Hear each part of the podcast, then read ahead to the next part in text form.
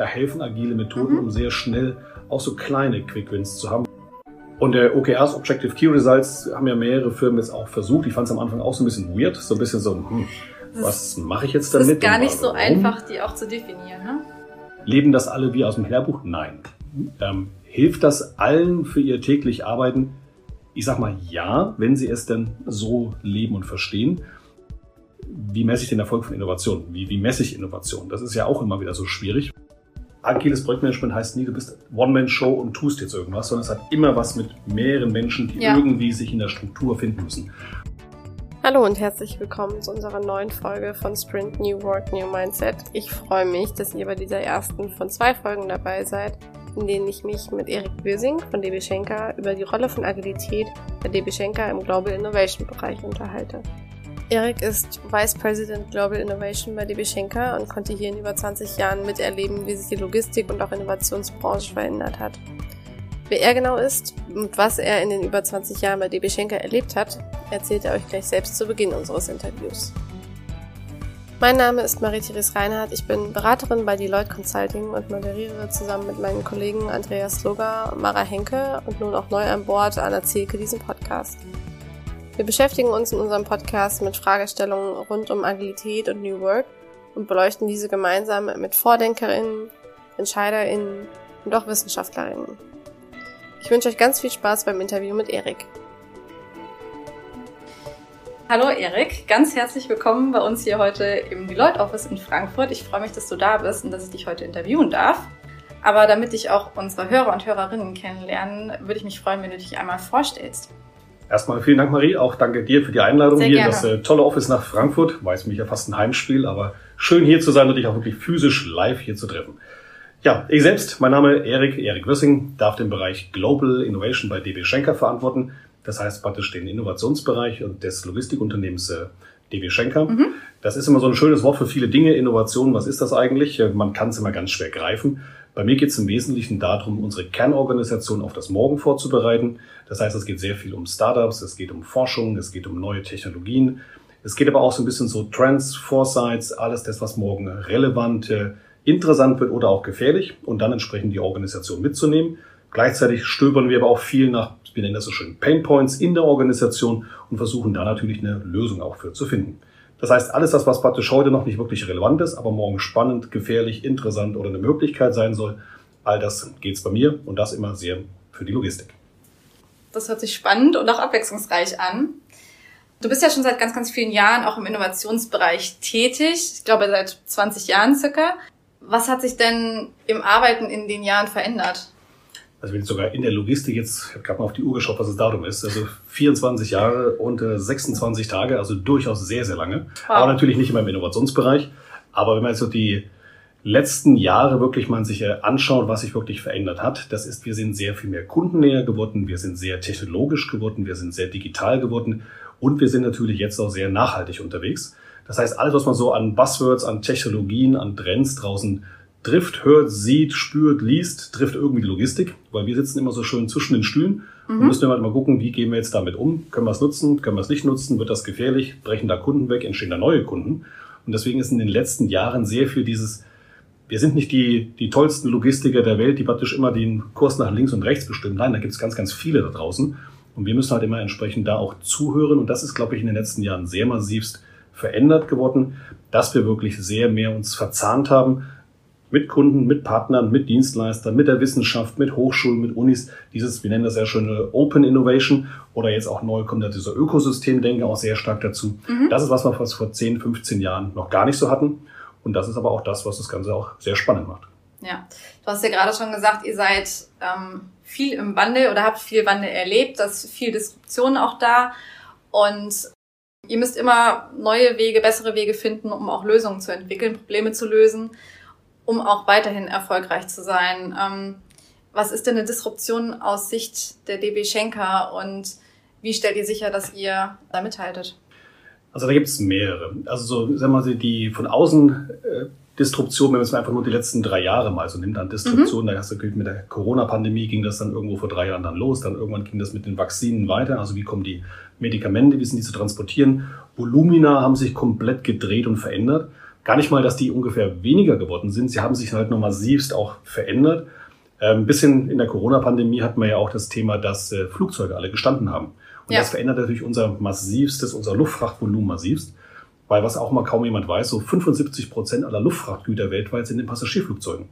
Das heißt, wenn okay. die ganzen Passagierflugzeuge da stehen, hat der Logistiker ein Problem. Und natürlich ein massivstes. Und das heißt, da muss man natürlich schwer überlegen, wie machen wir das jetzt? Wie kriegt man die Ware, die Weltwirtschaft noch weiterhin am Laufen?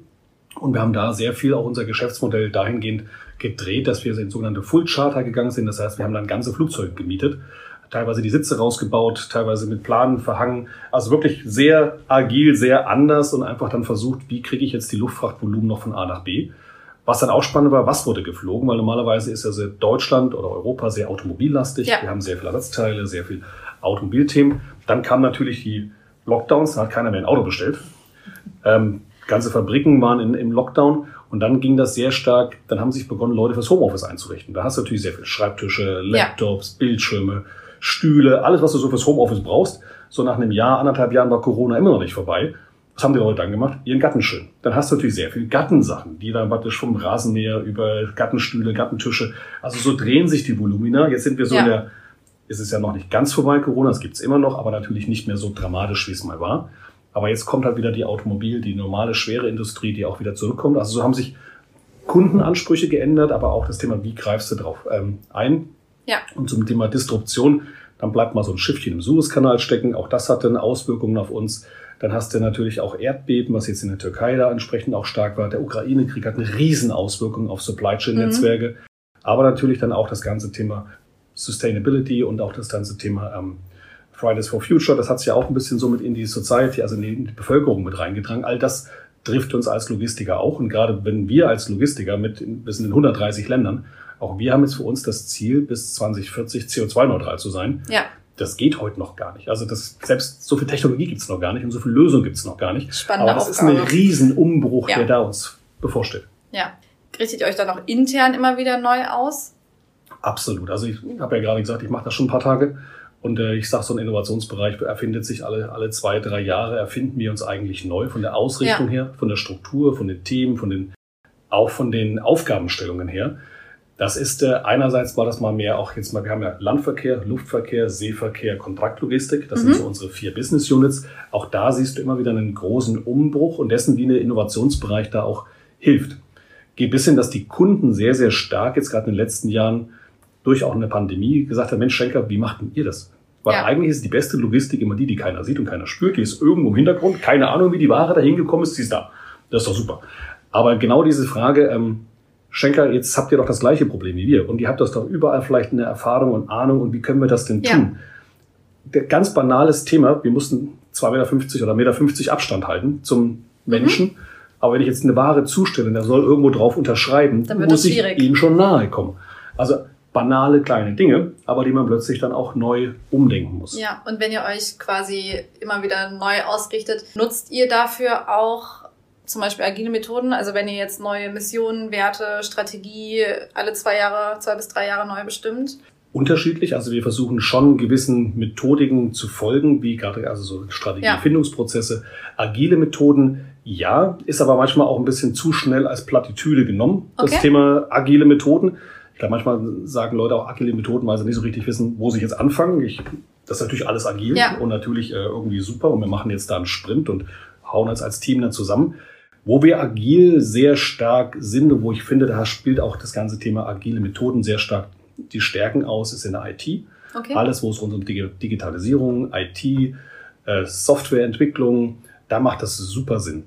Wenn ich aber umso mehr ich an eine, sag ich mal, eine operative herankomme, umso mehr ich praktisch auf den Shopfloor gehe, also wirklich auf die Halle gehe, mit Fahrern zu tun habe, mhm da kann ich nicht mehr jedem erklären, was agile Methoden sind, sondern da muss ich eher Menschen mitnehmen und denen sagen, du machst das bis dahin und dann gucken wir, wie es dann weitergeht. Ja. Dann wird das eine sehr rustikale, pragmatische äh, Denke, die ich nichtsdestotrotz irgendwo natürlich monitoren muss und greifen muss. Aber geht auch bis hin zu Design Thinking, wenn ich in neue Produktentwicklungen gehe. Mhm. Das hat dann auch seine Stärken. Gleichzeitig habe ich nicht Zeit, mit einem Kunden einen ja. kompletten Design Thinking Prozess aus dem Lehrbuch nachzubauen.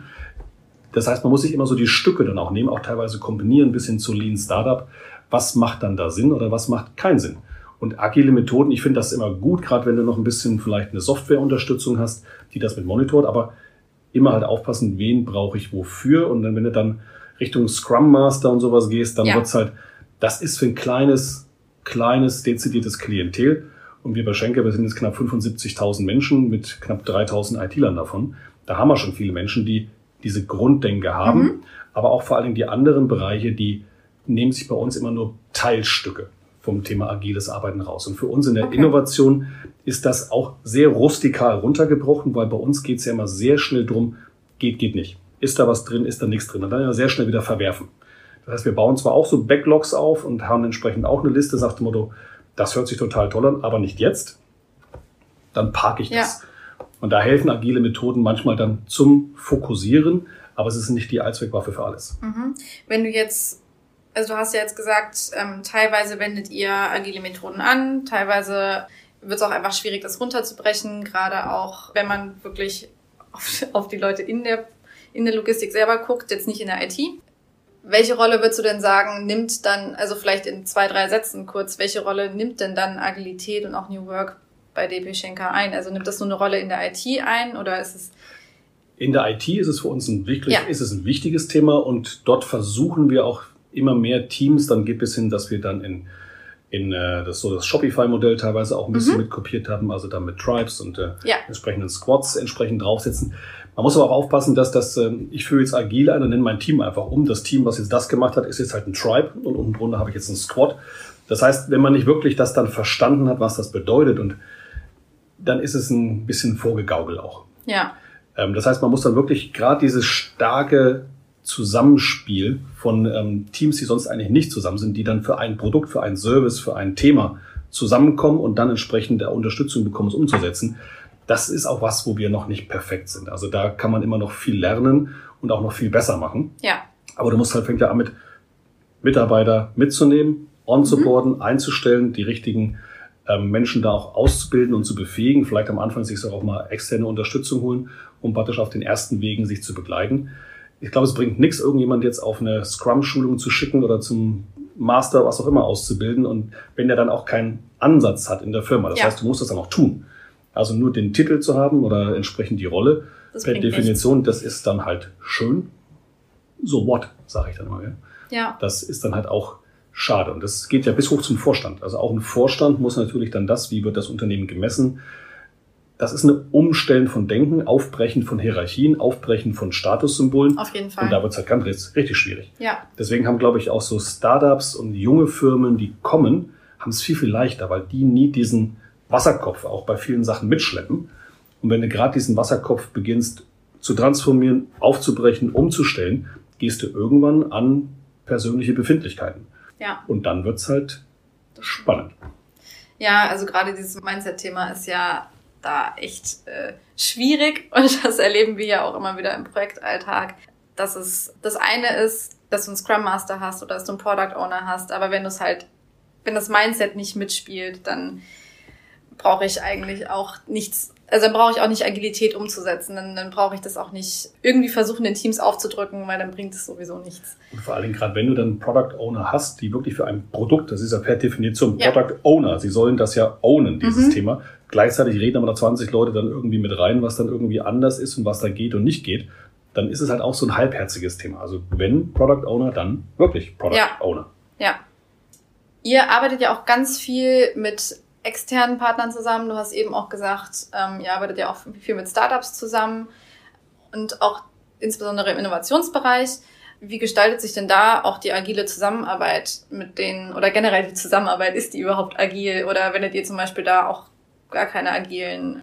Auch unterschiedlich. Ähm, wir nennen das jetzt nicht jedes Mal ähm, Ja. agiles Arbeiten oder agiles Projektmanagement, sondern die Zusammenarbeit mit Startups ist auch super, super individuell. Ja. Also wir haben mittlerweile bei uns so, keine Ahnung, viereinhalbtausend Startups, glaube ich, äh, gelistet und wirklich über zweieinhalbtausend von denen validiert und über 150, 160 wirklich pilotiert und getestet. Allein wenn du in 150 Piloten mit Startups gehst, Mhm. musst du natürlich gucken, wie kriegst du sehr schnell verstanden, geht, geht nicht. Ja. Also passt das zu uns, bringt das einen Mehrwert, bringt das keinen Mehrwert. Und da setzen wir schon sehr rustikal die, die, Start, die agile Methoden an. Okay. Das heißt, wir definieren Ziele, wir definieren Meilensteine, wir definieren, definieren da Verantwortlichkeiten. Ist ein bisschen so Projektmanagement, was wir dann entsprechend ähm, auch dann tun, aber auch mit klaren, woran will ich messen, dass es funktioniert. Ja, Ähm, das sind dann so, man nimmt sich so die Bausteinchen raus mhm. und ent entwickelt aber teilweise halt auch mit dem Startup das, also es gibt ja verschiedene Sachen. Es gibt ja ein Produkt, was ich neu konzeptionieren möchte für Schenker. Ja. Oder ich möchte validieren, ob das Produkt, was das Startup anbietet, so zu uns passt. Mhm. Gerade in diesem Thema, wenn ich es neu entwickle für Schenker etwas in eine neue Richtung, da machen agile Methoden total Sinn, ja. weil ich vielleicht am Anfang noch gar nicht weiß, wo der Hase komplett hinlaufen wird mhm. und enden wird. Das heißt, dass ich dann über die Feedback Loops wirklich dann sage, ja, geht ja schön dieses Skateboard, Fahrrad, ja. Auto und so weiter. Ich will eigentlich nur Frischluft haben und gucken, wo man dann am Ende endet. Also dieses Bild, was man da mal sehr nimmt auch. Äh, da macht das total Sinn. Also bei neuen Produkten, bei neuen, wo ich noch nicht genau weiß, wo die Möglichkeiten ähm, am Endeffekt, ähm, wo wir enden werden, ja. das ist super. Wenn ich aber nur sage, ich möchte jetzt genau das Thema implementieren und dann habe ich eher viel Data Security, Datenschutz, Betriebsrat abholen, wen auch immer da noch dazugehört, dann brauche ich das nicht. Dann geht das auch vieles viel einfacher. Dann habe ich eine Checkliste, die ich durchgehen muss, Leuten, die ich mit einem Okay brauche und dann wird es eingekauft und, und Haken mhm. dran. Aber wir wollen ja auch sehr, und da sind wir auch sehr freudig, sag ich mal, Startups gegenüber, weil das ist ja unterm Strich so ein Venture-Clienting-Ansatz, den wir da fahren.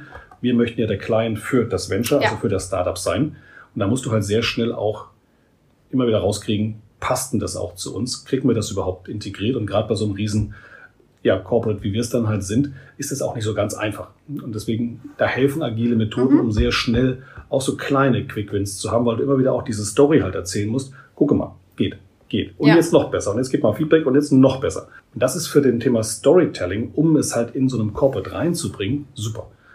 Weil dann kannst du wirklich, weil sonst musst du ein Dreivierteljahr warten, bis du sagst, guck mal hier, du, ja, das habe ich mir eigentlich ganz, ganz anders vorgestellt. Das stimmt. Und gerade für so eine Entwicklungsreise, wo etwas komplett neu ist fürs Unternehmen, da macht das total Sinn. Weil du immer wieder Sachen hast zum Zwischendrin mal aufzeigen, Meilensteine zu definieren und zu sagen, guck mal, der Fuß ist in der Tür, jetzt guck mal, wie es weitergeht. Und im Zweifel nehmen wir den Fuß auch wieder raus. Ja. Dass das halt gar nicht bei uns passt oder gar nicht geht. Du bist eben kurz darauf eingegangen, dass ihr auch, auch messbar macht, ob, es, ob die Zusammenarbeit funktioniert oder nichts funktioniert. Macht ihr das zum Beispiel mit OKRs oder so? Ja, also wir haben OKRs jetzt so vor, also im Unternehmen schon so vor drei Jahren, sagen wir, oder vier Jahren, glaube ich, mittlerweile eingefügt. Ja.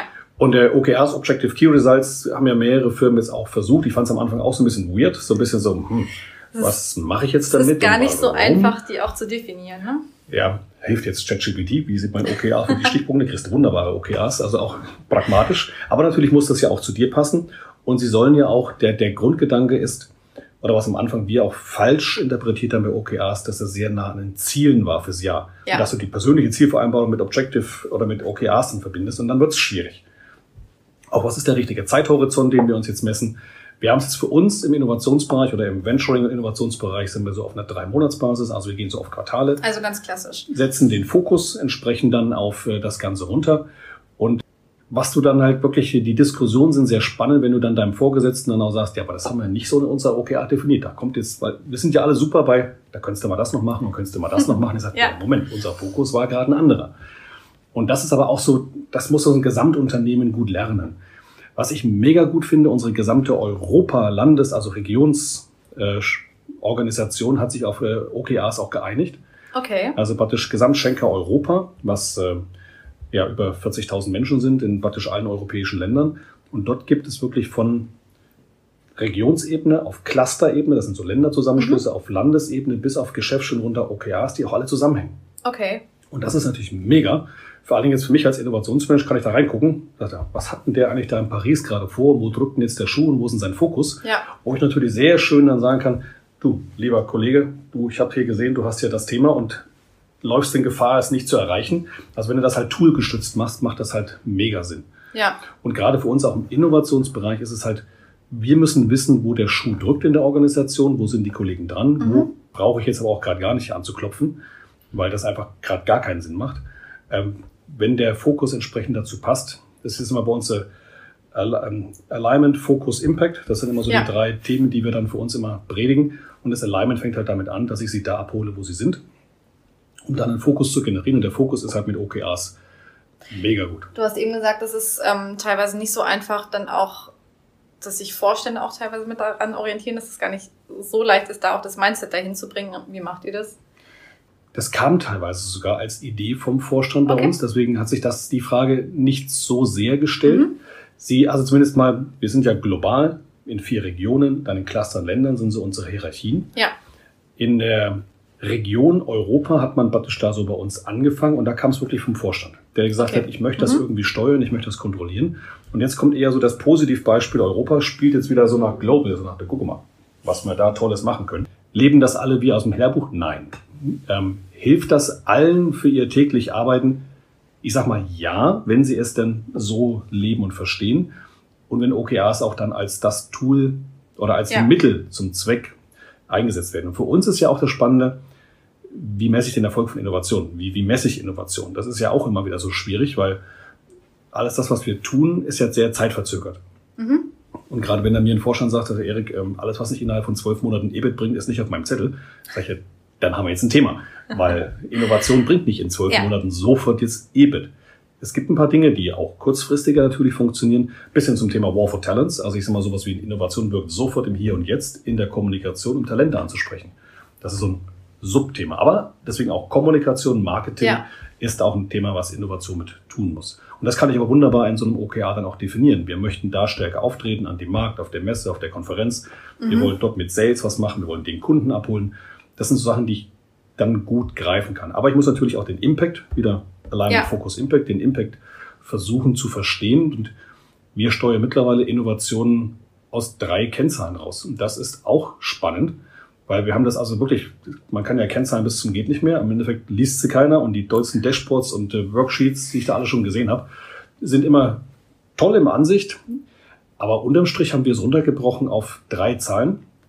Das eine ist der Value Potential. Okay. Also welches Potenzial versprechen wir uns davon, wenn das funktioniert? Mhm. Das kann ja eine Reduktion sein, das kann eine, kann auch EBIT sein, das kann ähm, aber auch CO2 äh, Targets sein, ja. das kann Kunden sein, das kann whatever. Aber ich habe ein Potenzial, was ich damit am besten in Euros, aber was erhoffe ich mir damit, wenn das funktioniert? Ja. Value Potential. Und die zweite Kennzahl ist dann Value Generated.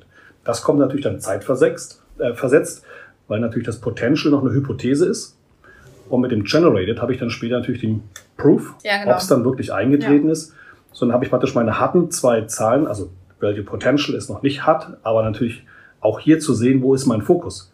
Weil wenn ich jetzt dann Value Potential von sagen wir, 1000 Euro habe fürs Gesamtunternehmen, dann ist das vielleicht nicht das, worum ich mich jetzt kümmern sollte als Global Innovation. Aber deswegen hier auch Fokus für, was machen wir eigentlich und worauf investieren wir die Ressourcen und das Budget. Beim Value Generated, da tracken wir so drei, vier Jahre noch, wenn die Sachen mhm. wirklich gelaufen okay. sind. Und das letzte ist ein NPS, ein Net Promoter Score. Das heißt, mit allen, wo wir zu tun haben, ist das der richtige Impact, den ihr ja. wollt? Ist das die richtige Kommunikation? Ist das das richtige Tool, Mittel, Unterstützung? Hilft euch das in eurer täglichen mhm. Arbeit? Wollt ihr die Insights, die wir sehen, so aufbereitet haben? Versteht ihr die so? Und deswegen immer diesen Net Promoter Score, die kommt ja so sehr aus der Vertrieblichen raus. Weil ich sage meinem Team auch immer, wir sind eine Serviceabteilung ja. für die Organisation. Also müssen wir auch messen, wie der Service Innovation ist. Und da ist NPS wunderbar. Und da kann ich mit den drei Sachen wunderbar steuern, wie wir entsprechend dann gerade aufgestellt sind. Du hast auch zwischendurch schon mal erwähnt, dass ihr bei der DB Schenker teilweise Bereiche habt, die, also ne, IT war ja, war ja auf jeden Fall das Beispiel von dir, wo du sagst, da, da arbeitet ihr agil. Ähm, aber ihr habt ja auch Bereiche, hast du auch gesagt, wo ihr eben nicht agil arbeitet.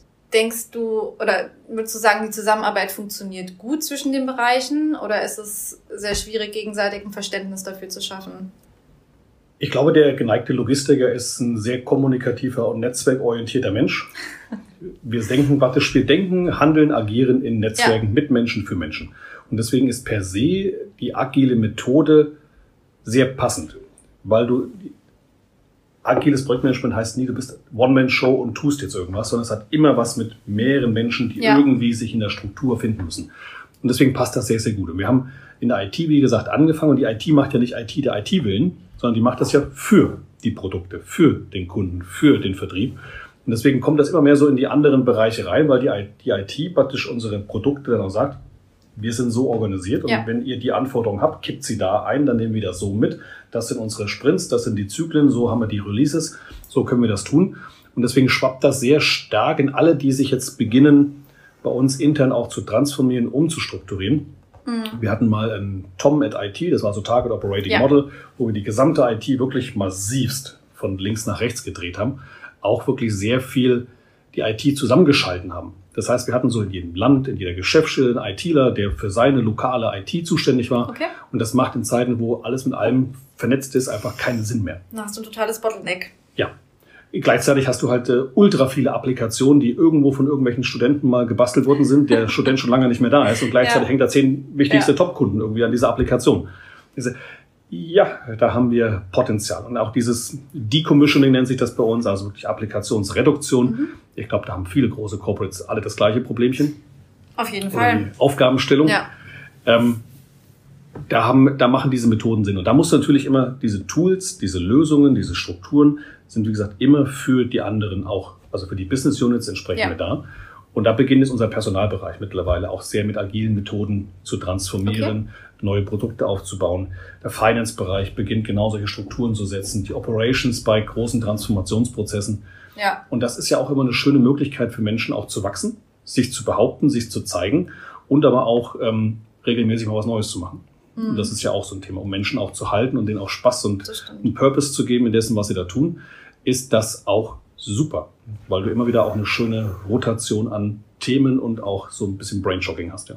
Ja, ja. Sind denn agile Methoden generell aus deiner Sicht überhaupt notwendig? Das war die erste Folge unseres Interviews.